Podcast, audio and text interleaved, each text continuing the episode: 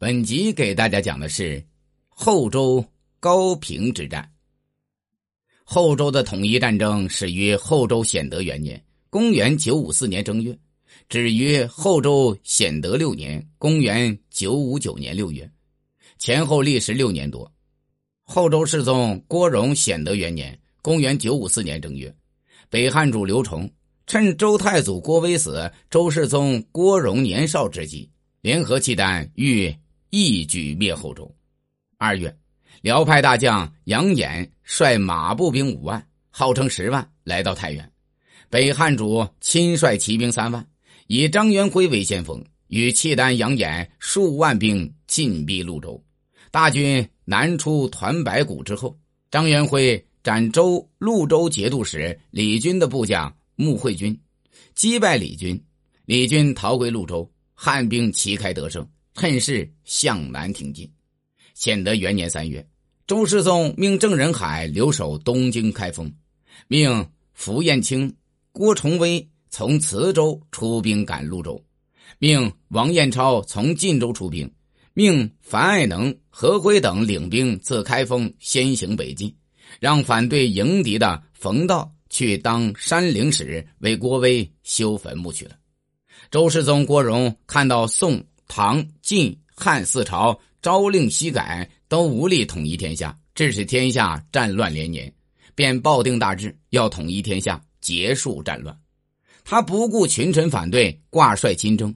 为了麻痹刘崇，周世宗故意要求部下不要打出龙旗，以教刘崇之兵。就这样。五代史上著名的后周统一战争的序幕拉开了。北汉主扎营于高平之南，列阵八公园。因见周军人数不多，便命张元辉率千骑逆风攻击周右军。两军刚一交战，周将樊爱能、何辉引骑兵先逃千余，不足卸甲降敌。呼万岁声震动山谷，荣福督战的周世宗却临危不惧，跃马入阵。引五十名亲军直冲北汉主牙帐，宿卫将赵匡胤等也率兵猛击，张元辉等被杀。此时南风呼啸，周军趁着风势向前推进，北汉兵溃不成军。契丹杨衍既害怕周军，又恨北汉主骄狂自大，遂引军退走。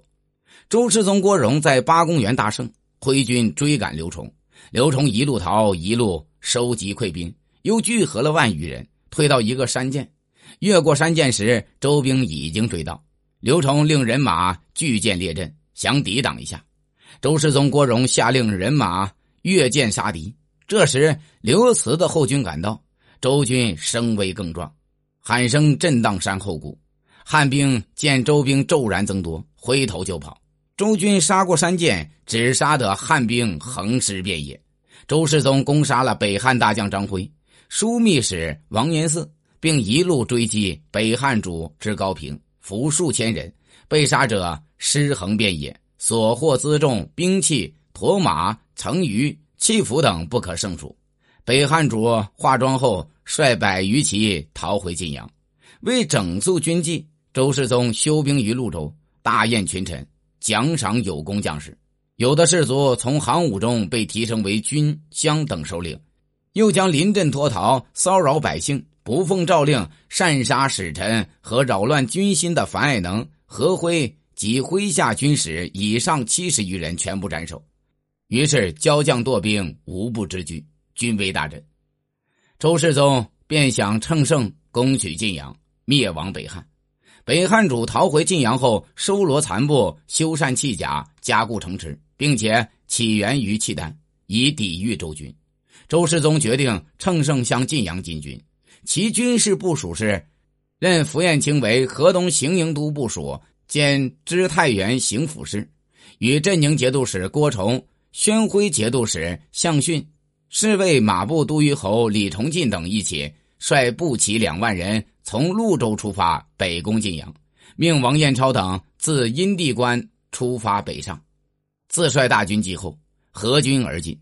其目的在于北控西口，切断契丹的原路。任刘慈为随驾部署，进击河东。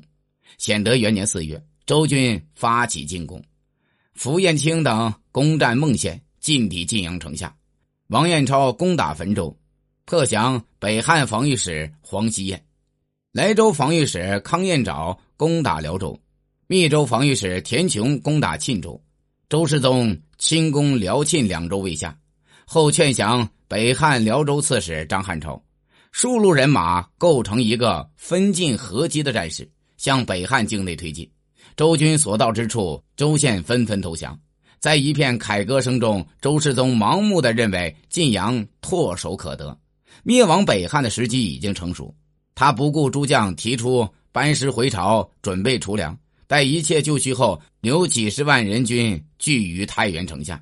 由于粮草供应不济，抢掠百姓之事时有发生，令百姓很失望。